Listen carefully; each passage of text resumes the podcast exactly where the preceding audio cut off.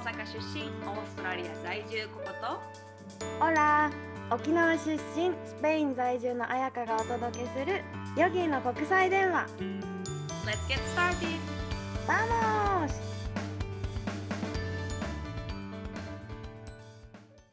ポッドキャスト99回目記念すべき100回目の前の99回目今回のヨギ伝のテーマは私ココがインドに行きました12月に。その話をちょっとしたいと思います。インド旅行記です。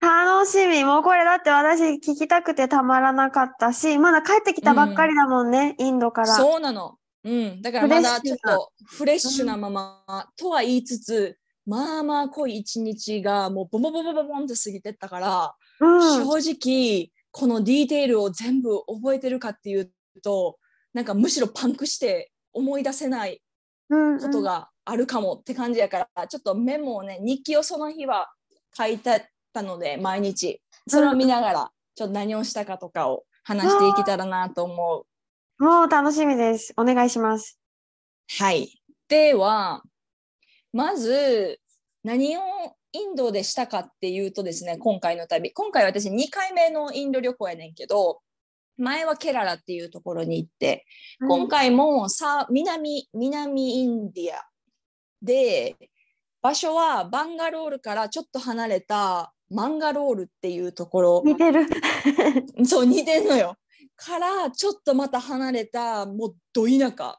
もうなんだろう。外国人はわざわざ行かないだろうっていうところにえっとねグルジが住んでましてインド人のインドで先生と師匠師匠というか先生として弟子に教える人がいるんやけどその人のもとでグルクラっていう制度うんをしに行きました。で、その前、グルクラってそもそも分かってなくって、私の先生について行って行ったんよ。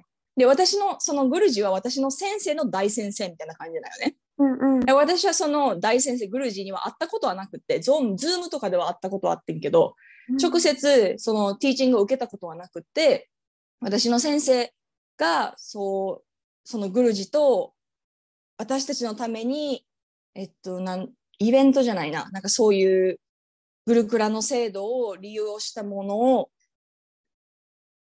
行います、イベントを行いますっていうことで行ったよね。で、そもそもグルクラが何かっていうと、リトリートとはまたちょっと違って、リトリートってもっとなんかリラックス、ちょっとヨガ軽くやって、うん、そうそう。うで、あとはもうリラックスみたいな感じやん。それをうん想像してたよ。でも全然違うくって、そもそもグルクラって師匠がいてて、師匠の同じ家、師匠が住んでる家との中で同じ生活をしながら師匠から学ぶ。修行だかむそう修行やねどっちかっていうと、うん。うん、昔ならではの方法。でそれをやってはる人がグルジやねんけど。うん。うんでインド人の人で。でその人自身が哲学ヨガ哲学サンキャ哲学とかいろいろ哲学インド哲学っていっぱいあるやんか。その哲学を彼がもう若い時からグル彼のグルクラの制度だから彼のグルジがいるんよねまたからこう学んで何年も学んだものを私たちに教えてくれたみたいな感じなんよ。たったの10日間やったけど。だからまあ濃くって、アーサナはもちろんアーサナの練習は朝にすんねんけど、アーサナの練習がまあ約2時間、1時間半から2時間ぐらいやります。で、その後みんなで朝ごはんを食べ、それもみんな同じや屋根の、ググルジが住んでる屋根の元で食べ、グルジの奥さんが作ってくれるすごいサトビックなご飯があんねんけど、それを毎日食べて、で、10時半から哲学が始まり、約3時間毎日。わおそう。で、その、なんか哲学、もうそれが一番濃かったね。哲学が、こん、なんか私の学んできた哲学って何なんやったんやろって思うぐらい、でも言うてたった10日間やから、うん。なんか全部は伝えられないよっていうのは前もって言われててんけど、それでもやっぱりなんやろ、本当にずっと何年も何年も学ん哲学を学んだ人から聞く哲学って全然今まで学んできたものとは桁が違うというか。うんっていうのが毎日やってだからこうね頭がパンクするよねそうだね。新しい情報がずっとうんずっとずっと入ってくる。そうなんかさ言葉とかはさもちろんもう馴染みの学んできたものではあるから馴染みのある言葉ではあるんやけど、例えばカルマヨガのこととかクレーションのこととかサットバープルシャどうのこうのとかさそういうのは言うし学んできたものとしてはえ違うそのそこで学んだことは結構私が私たちあやぴも私もバイロンで学んだヨガ哲学を結構同じトピックやったんよ偶然にも。なんかもう感じ方が全然違うかって。うん。なんかねでもタイミングあるよねやっぱ一人一人ね。それは思ったね。なんかこれ一緒に行ったのが8人7人8人ぐらいで行ったんかな。え、そのオーストラ中にはなんかそうそうそうそえーツツアーというか本当に一つのグループだね。ポンって。うグループとして行ってそう本来はそこグルクラの制度普通に開放しててインド人の人も来れるしどの国からの人でも来て好きなタイミングで来てただグルジはもう毎日ほグルジが思う今日はこのトピックをするっていう哲学とかチャンティングとかを毎日ランダムに教えてる感じやからポンって言ったらもうすでに例えばうーんヨガスータラの何章にも3章目に入ってるとかやったりするから、いきなり入ると何のこっちゃみたいなうんうん。なる、っていうのを私の先生はちょっとアボイドしたかったらしくってだからグループとして私たちのために開催された10日間のグルクラ制度うんうん。やってんけど、そうそうそう。で、まあ、その、哲学が濃いわ、濃いわ。で、その後は、朝朝ごはんじゃないわ、お昼ご飯を食べ、その後はまたワークショップが違う先生から開催されたりして、で、晩ご飯を食べた後はチャンティング1時間ぐらいし、そう。うん。そう。で、そのチャンティングが終わったら、30分か1時間ぐらい、日によって違うけど、メディテーションをし、っていう、もうみんな膝は痛いし、腰は痛いし、お尻痛いし、でも、なんか、バイロンで学んでた時ってさ、先生から学んでる時でも、全然姿勢バーって崩して寝転んだったりとかあったやんか。そういうのも禁止なよね。うん。リスペクトがないというか、まあそ,、うんうん。そらそうやわなって日本の文化としてもありえへんやん、こう寝転んで先生の話聞くとか、やっぱあれはウエスタンやから全然 OK やったと思うんやけど。だからそういうのでみんなこう座禅を組んでスカーサナでしっかり背筋伸ばして3時間ぶっ通しで聞くとか、ね、何時間もチャンティングするとかでこうフィジカルでも私的にこのフィジカルが鍛えられんかなと思っててんけどこのグルグラ制度で。っていうよりもメンタルがまあまあこう頭ぶっ飛びそうな感じでで私だけじゃなくって、もうみんなそれを経験してるから朝の朝の練習やったり他のなんだ哲学の授業でもチャンティングの授業でもすごいランダムにみんなが泣き出したりとかでみんなが泣くタイミングとかもバラバラやって練習してるタイミング私もなんかもう涙が止まらなくなって練習が続けられへんとか。え、ここも？そう。があってそんなんもう全然なんだ期待してなかったというか。期待してない、うん、なんかそのそんな風になると思ってなかったやん。まあすごい経験にはなるやろなと思ったけど、練習中に泣いてなんやようわからん涙が出てくるとかさ今までそんなんなかったからそういう経験がもうボンボンボンボンボンボンって常にあったって感じで。わうーん。まずそれがなんだろう。10日間の起こったこと。おうんうん。全然一言で言われへんけどとりあえず何が起こったってこう頭頭が爆発しそうになったなって、うん。涙がずっとチャンティングしながらも涙が出たりとか、宮司がプレイヤー、プージャーしてる時にお祈りあねんけどお祈りしてる時に炎の光を見た時になんて美しいんだって思いながら泣けてきたりとか やばい、ここ。やばいよね。でもそれが私だけじゃなくて他の人もそうやったりとかしたから普段はどんな感動ムービーでも泣かないっていう私の友達もこう泣けてとかねあってすごいいい経験やったね。うんなかなかできない体験じゃない、うんほんとそれはた。そうね、ううん。ん、かなり。だからあほんで、えっと、毎週火曜日がサイレントデーっていうあれでサイレントデーしたことある？ない。そう、それしてみたかって、おだから、もうサイレントでって感じだったんやけど、なんかみんなしたことないからなのか、なんかこしょこしょ話やったらいけると思ってるのかさ、なんか友達が、ここ、ここ、みたいな、ここにあそこに置いてるからね、とか、も うなんか、ちょっとこう、ボディーランゲージを激しくして言葉を伝え合うとかをしてて、なんか私的に個人的には目も合わせたくなかったし、自分のサイレントで楽しみたかったんやけど、まあまあまあ、1回目のサイレントデーは結構みんなフェイルして、うん。それも面白いよね。うんうん。とか、あと、住んでたところがトイレットペーパーがないのよ。トイレットペーパーもないし、なんかそういう系、ペーパー系がなくって、全部、だからトイレとかもシャワー、水で、おしっこもうんちもシャーってして、もうパンツ履くみたいな。感じやねんけえ、ど。でも濡れてるじゃん。どうすんの？もうそのまま履くのよ。乾くから。乾くから？乾くから、そうそうそう。基本的にはね、全然乾く温度、何？気温ではあるから。え、どうだった？それ。ら。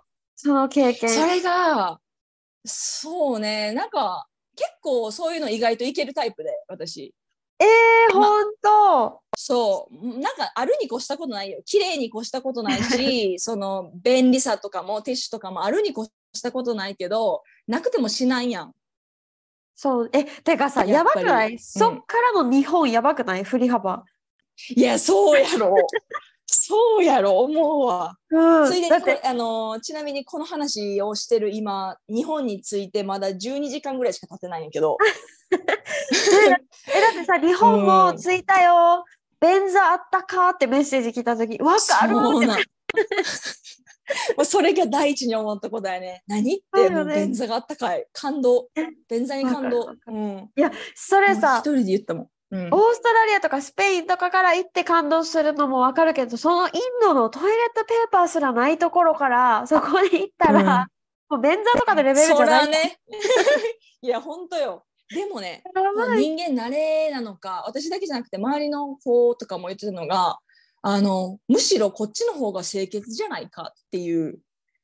なんか言うたらおしっこをあの特におしっこねはティッシュで拭くやんはい。ティッシュで拭くけどトイレットペーパーね。トイレットペーパーで拭くけど、結局何？アンモニアっていう何しおしっこ成分は残ったままやん。正直、うんうんうん。なんか100%は拭いきれんよね。脱ぐ。拭いうん。い やそれを水でシャーってこう流すことでもうお股はお水よ。お股は綺麗な状態。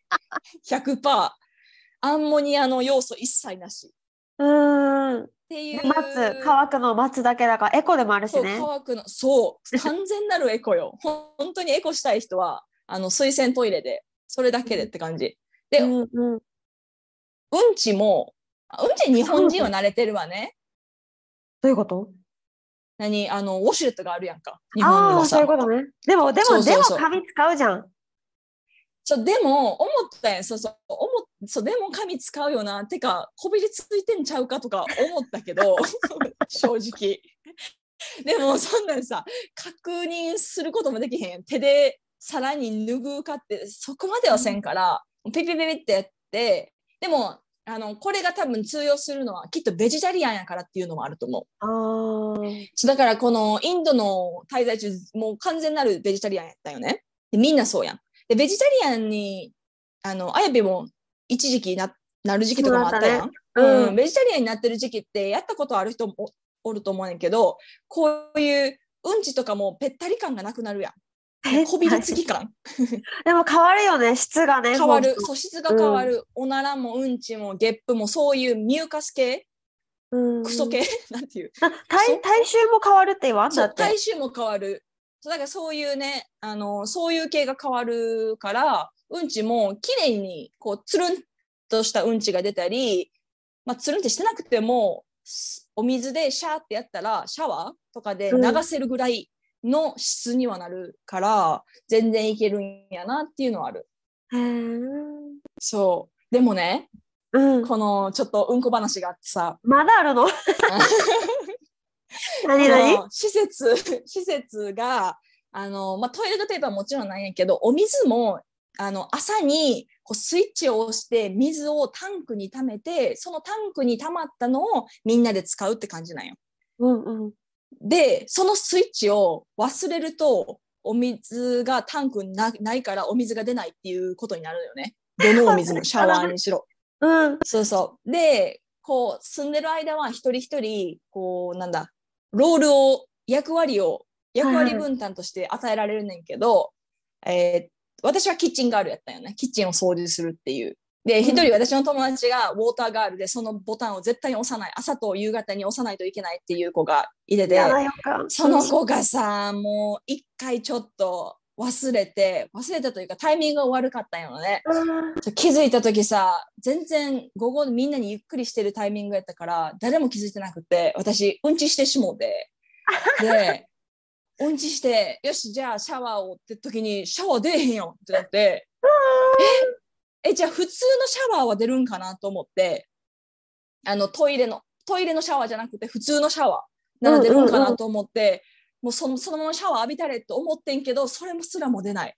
でどどうしようと思ってちょうどもううんち中やったから私こう携帯を手に持っててその友達にちょっと水出ないよみたいな感じで言ってんけど気づいてくれず10分ぐらい待ってんけど嘘どうしようみたいないやこれは誰も気づかんなと思って最終もう仕方ないと思ってパンツを半履き状態にして、うんうんス。ススススって部屋まで行って、唯一あった1枚のトイレットペーパーで脱ぐっていう。あってよかったね。いや、本当あってよかったよ、うんマジで。でもその後、手拭けないやん。手洗われへんやん。水ないから。そうだよ、そう水がないから。あ、そう水か。の大切さを本当に学ぶ。まずはティッシュの大切さを学ぶよね。まず行った時はね。ティッシュがどんだけありがたいかっていう。そして第二に、まあ、水のお湯のありがたみを感じるよね。お湯が出ないからそこは。うん。はいないのよ。お湯のシャワー浴びたかったら、ホットウォーターを自分で作って、あの、ボイリングして、水と割ってっていうのを。使わなあかんうんうん。そうそうそう。だからお湯のあったかみ、あったかみじゃあありがたみを感じるよね。で、その最後にティッシュのありがたみ。もう適当に使うっしょ、みんな。あ今あ使ってるティッシュが。どんだけ、ほら、ほら、どんだけありがたいか。日本の花セレブがどんだけありがたいか。やばいじゃん、コウコ。本当に日本聞いて。もう衝撃じゃない、いろいろ。そうね。もう便利すぎるね、むしろね。うん。ほら、便利すぎて、ちょっと心がすさんでいくのも仕方ないかもしれない。あまりにも便利すぎて。なんかでもそれが思った、この、この10日間で何学んだって、もちろんヨガもそうやけど、そういう、なんだ、不便さのありがたみ、あい今のどんだけ便利に生きさせてもらってるかっていうありがたみ、あ、にうんめちゃくちゃ気づけたね。なんか私の親もスペイン来た時になんか何でも歩かんといけんし、コンビニとかもないし日曜日にスーパーとか閉まるし、そういうの生活で不便だけどこの生活の方が豊かだねって言ってたわけ。そう。そうなの。ね。そうなんだろうね。そう。インドは不便な方が豊か。心が豊かになるよね。本当の意味での豊かってそういうことやなって思う。っていうのを、こう実体験を通して感じたよね。とねあとはベジタリアンがむちゃくちゃ美味しすぎて、今も絶賛ベジタリアンでいけてるの。あ本当？え日本で難しそうだけどね。難しいね。なんか。チョイス結構あるかもと思ったけど、そうでもないね。なんか、なんだろう。健康食はいっぱいある。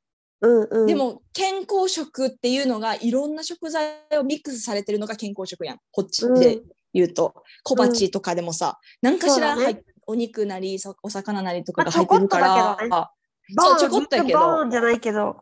じゃない。ほんでお肉とかも細切れとかが多いやん。確かに。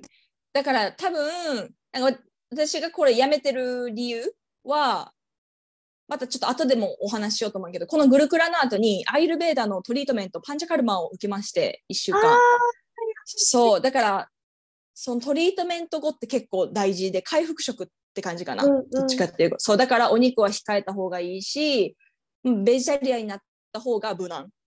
このパンチャカルマが終わってからも、っていうのをドクターから言われててそうそうそう。それもあんねんけどだからなんかお肉が食べたくないっていうよりかはまあ消化のためにちょっと控えてるっていうぐらいから細切れ日本の細切れとかは多分このさ海外ヨーロッパとかのこのステーキとかよりかはダイジェスション的には消化はまだいいはずやん。でもまあボリュームが全然違う。全然違うやん。違うから、本当になんか子猫の餌ぐらい日本のお肉の。でも本当そうやでもほんバまそう。うん、もうそんなん。ーンって、オーストラリアとかもっとじゃない？多分スペインより。いやーそうよ。だから、うんえ、でも、え、ちょっとさ、このご飯気になる。カレー以外もあった？え、もうインドのイメージがカレーだから。そうなんや。それをみんな言う、カレーばっかなんやろって言われんねんけど、この回答として何が正しいのかちょっとわからんねんけど、うん。カレーかって言われるとカレーじゃないねん。全然カレーは出ない。なんなら、にみんなが思うカレーはいははい出ない。やけど、どの料理にもスパイスを使ってるから、カレーっぽい色味ではあるし、例えばターメリックを使ってるとか、カレーリーフを使ってるとか、そういうのはあるから、味的にはスパイスのかかっ、スパイスってあれあれね、スパイシーのスパイスじゃなくてスパイス。うん。いろんなハーブとか、そううんいううんスパイス系のご飯、スープ系のものだったり、お野菜だったりとかっていう液体系とかっていうのを、あのーご飯かお米？お米か、えっと、なんかパンみたいな、全然パンじゃないねんで。日本みたいな、日本とか西洋的なパンじゃないんやけど、チャパティっていう全粒粉で作られた平たい、うんうん。なんともまた違う全粒粉で作られた真っピラなえ、やつ。美味しい？それは、チャパティ。めっちゃ美味しいの。チャパティ大好きなでもチャパティもほんま全粒粉と水だけ。あそれそれそれそれ。なんて言ったらいいんだろう。ね。クレープみたいな。あそうね。クレープのせちょっとしょっぱい方のうんクレー、プ。え美味しそう。簡そうそう。それ単に作れそう。うんめっちゃ簡単全粒粉とあとお水をちょっと固まるぐらい耳たぶが固まるぐらいにして丸めて平たくしてそれをフライパンでピッピッてやるだけこれ、ロッティと一緒って書いてる。私、スリランカで食べたロッティっていうの食べて、ラティとはちょっと違うんやけどロッティはでもあでも中になんか入ってる。入ってた。ロッティの中身が入ってないバージョンかな。なんかね多分地域によって同じものでも違う名前になったりする。だからインドそれこそ南インドでいうロッティはそっちのインロティとは違うかったりあ、そうか。でそうそうそう。ほんでチャパティとかでもメインはドーサとかね。聞いたことあるけどわかんない。ドーサうん。ドーサもその平たいクレープみたいな感じドーサの方がクレープに近いかもしれへん。ドーサって調べてみる。基本的にみんなドーサあのね、沖縄にポーポーってあるんだけど、それで似てる。あほんとそうそうですそうですそうです茶色くて、茶い、色いクレープみたいな。えうん。沖縄の人それ色変わったりする。イメージはポーポーとかチンビンみたいな感じ。で多分伝わるはず。でもそれ甘いからさ、甘くないんだよね。あ甘くない。全然甘くない。うんううんうんんうん。え、ク美味しレープのほそう。んと甘みないやつ。そう、それとかを一緒に、こう、液体系のものだったり、固形系のものと一緒に食べるみたいな感じ。手でね。手で、手で食べる。手で。うん、もうずっと手やったね。熱くない？美味しいのよ。めっちゃ暑い時があって、スープ系の時とかもあって、それも普通に、ねな一回キチャリ出てて、クソ暑いキチャリが、その時はもう手やけどするか思ったね。普通さ、暑いってベロとか口じゃんやけどするの。手ってやばくない、うんうん、まあまあやばい。そうそうそう。そういうのもあるけど、でも、インドの人はやっぱず毎日手使ってるから鍛えられるんやろうな。強いんだろうね。全然、うん、暑く暑さは感じてなさそうやったけど、私たちはもう全然慣れてないから、暑って思いながら食べるっていう。そう。だからご飯、あ、ほんで言えるのが、南インドのご飯は多分日本人大好きやと思う。北インドのことは語れないけど行ったことないし食べたことないけど。でも北インドに行った人の話を聞くとあとインド人からの話によるともっとオイリーでなんかそれこそザ・インドっていう私たちが、あのー、意識するインド料理っていうのは多分北系やと思う。ナンとかも。南インドではあんま食べられへんのよ、ナンは。そうなんだ。全然違うの。大きいもんね、インドってさ。そう。で、南インド結構ココナッツをすごい使ってて、ココナッツ、リアルココナッツ、シェダーされてる実を使ってるから、なんかほんのり自然な甘さがあって、みたいな。だから辛すぎなくってとかって感じやからね。本当もう今、今でも食べたいって思うぐらい美味しい料理がたくさんある南インドはおすすめ。えもう見てるもん今。南インド料理、うん、めっちゃ美味しそうと思って見てる。もしあったら行ってほしい。なんか日本とかでもちょいちょいあるみたいよ。東京大阪らへんで。南インド料理屋さんみたいな。ぜひ行ってみてほしいわ。うん。美味しそう。そういいね。ご飯美味しいって。ご飯大事よね、やっぱね。大事、うん、それのおかげで、やっぱ心も潤うしね。うん、しかもライトじゃん、ベジタリアンだと。そう。かなりライトやから特にベジタリアンの中でもすごいサトビックでもっとダイジェストに消化にいい料理を作ってくれてはったからグルジの奥さんが。だから、うん、もう毎食ガンガンガンガンいけちゃうぐらい。でも重くならない。えー、じゃあさで結構激しい、うん、激しいというかヨガもちゃんとしてチャンティングとかもしてってしたらさなんだろう体重絞られるの？それとも別に変わらない？いやそれは変わかなあでもなんかちょっとぽっちゃりしてた子はシュッてしてたね最終的には。え。ー、あままあねこの子元の体型落とすとかあんまないもんね。あんまり変わらんね。うんうんうん。うん、けどなんかそうね。ちょっとなんていう？角にお肉がついてるついてた感じの人、うん、でオーストラリアでは完全肉食。むしろ何人かはにお肉肉なしで耐えれるかなってちょっと心配してたぐらいの人とかも美味しい美味しいっていっぱい食べて最終的にはちょっとすっきり顔周りもすっきりしてたっていう子が何人かいてた。えー、それ私うないと行きたい。なんで私うない太ってないけどやっぱスペインザ・スペイン人だから超肉食なんだよね。うん、お肉が絶対って感じ、うんうん、だしまあ、量はさ、お肉のボリュームをこんなボーンって食べるわけではないんだけど、私からするとさ、なんかお肉ない日があってもいいじゃんって思うからそうよね。そうそうそう,、こういうなんかなくても美味しいとかさ全然1週間10日いけるんじゃんっていう環境の中にいたらなんか変わりそうって思った。うん。それはもうなんかさお肉お肉別に私自身お肉完全否定さ否定派でもないしお肉推奨派でもないんやけど、推奨？なんかその体に合ってたらいいんじゃないっていう一人一人違うんや、やっぱりお肉が必要な人もいるし、お肉が必要ない人もいるしその時期にもよるしね。ただなんかやっぱりこのベジタリアンに今回私が行く中で周りにも言われたのがいやお肉ないと体無理やろみたいな。体の体調。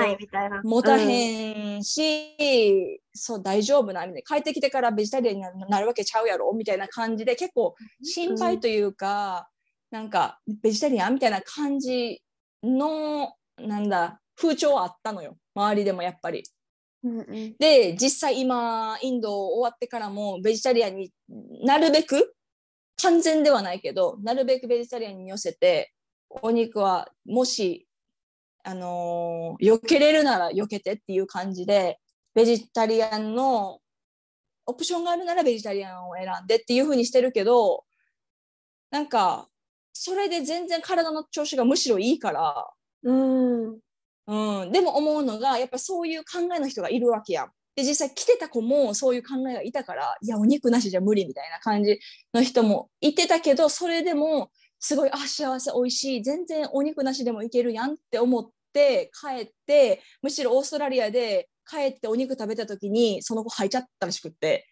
え、すごいね。入ったり10日でしょ？そう、そうよ、うん、でもお腹の調子がずっと悪くってみたいなお肉食べたら。だからお肉食べられへんみたいな感じでなってるぐらいやからでもそうなるには美味しいベジタリアンうん。うん。を食べるっていう期間がある程度ないとただベジタリアンになろう、何でもかんでもベジタリアンっていうのは結構厳しいよね私それ多分無理やったと思う、美味しかったからえ全然いけるやんいいやんって思ったけどうんうん。なんかベジタリアンじゃない人がお肉をいしいつも料理に使ってる人がいざベジタリアン料理しか作らんってなったら多分美味しいご飯作られへんと思うよ。そうだね。扱いいい慣れてないから。うん、いそうつものだったらちょっと味気け。ないみたいな。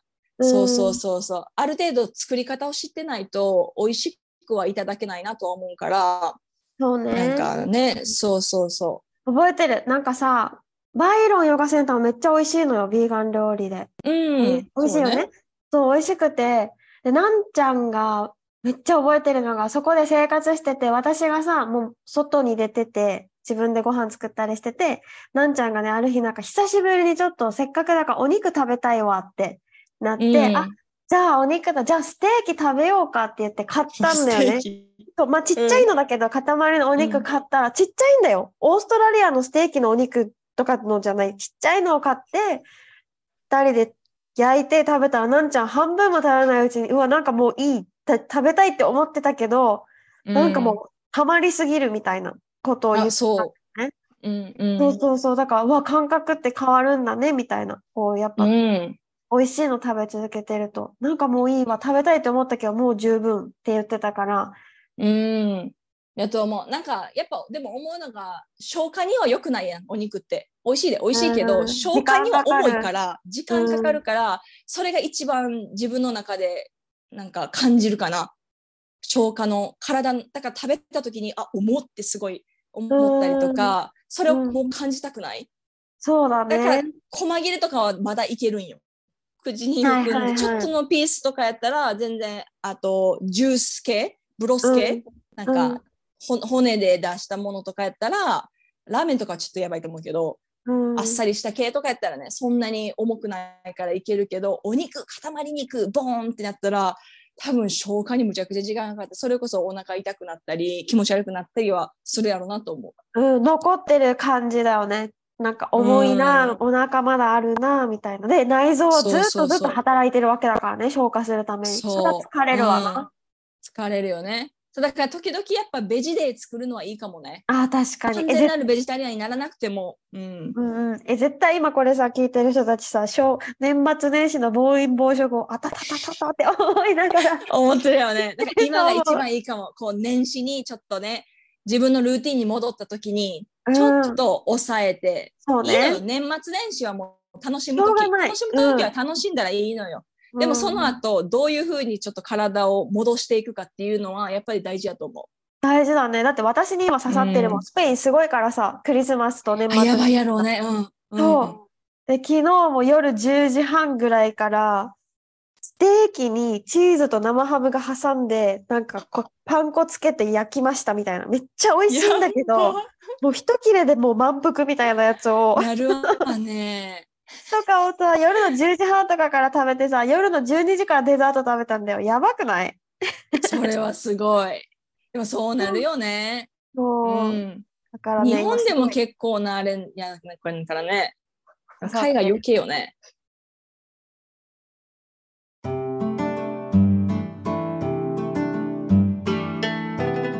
めっちゃ面白かった、インドの話。超行きたくなった。うん。もうご飯の話やったね、基本的にあ、。そう、もうごめん。私がさ、もうごめんね。今、レコーディング止めてたの。ねえねえ、こうこう、これってさ、これ何？とか言って写真を見てて、超行きたいってなりました。でも本当この話で伝えたかったことをそのグルクラでの話っていうよりもそんなんてさ結構一人一人が感じるのってそのタイミングやしその人によって感じ方全然ちゃうやんか。で私がこうそのグルクラで感じたこととかグルジンの思いがどうのこうのとか話したって伝わらんと思うのよ。伝わると思ってそんなんな届かんし。あーまあねそれよりもね。とかね違うしね。そうそうそうそう。それはやっぱ感じ方一人それぞれ違うと思うから。でもこの文化なりご飯なり南インドのご飯なんせ美味しいの。だからみんなに行ってほしいえ行きたい。私行きたい。本当に行きたいと思った。こんなに思ったことない。本当に。インドは。正直。スリランカでも渋ったぐらい。あ本当、うんあでもねなんか言ってたのがインドに何回も行ってた人がスリランカは結構うーんって感じって言って。そう。人もなんかめっちゃこうプッシュプッシュすごいしてくるし。あするね。すごいね。うん。うん、それが意外って。それがね南インド、まあ、場所によるで。南インドって言ってもいっぱいあるから。でも南インドは基本的にみんないい人。すっごいみんな助けてくれるし。なんかさすがになんだ観光地に行くとこれどうとかはあるけどタクシーをとかね。あるけど基本的にそんなもあんまりないし。だからインド初めての人には本当南インドはおすすめご飯なり文化なり人の良さなりあと気候も寒すぎず暑すぎずで良い。へええめっちゃ本当に本当に行きたくなった。えだってスリランカも渋ったけど行ってめっちゃ楽しかったから。うん、ご飯もね美味しかったし、うん。でもインドのご飯の方が見ててめっちゃ美味しそうと思ったんだよね。話も聞い本て。て当違う？違う。なんかスリランカはあでも似てるけどスリランカはめっちゃロッティばっかり私たち食べててロッティが美味しかった。のああるけど。カレーはなんか辛すぎて何食べてもスリランカ。ーそうなんや。めっちゃ辛いの。私でもそこで食べるものがないから辛さを克服できたんだけどそのおかげでね。うん。でも最初の2週間ずっと下してたからあの辛さで。マジか。そそれつらいな。確かに辛さのあれはあるかもね。場所にもよると思うけど。インドも地域によってはめちゃくちゃ辛いって言ってた。うやっぱそうなんだ。うんうんうん。だから場所によるって言ってね。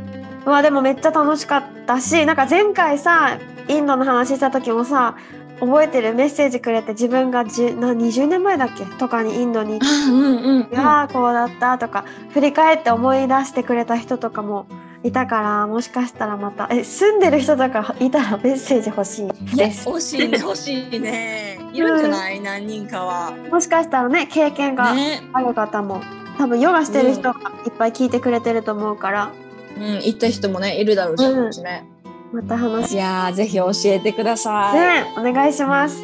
じゃあ今回のエピソードが面白いな良かったなって思ったら5 stars とレビューをぜひ残してください。そしてあなたの周りにいる大切な人にこのシェアをお願いします。はい、質問リクエストもメールとインスタグラムでお待ちしております。ででは今回はこの辺で。Thank you for listening. Have a wonderful day. Hasta luego またね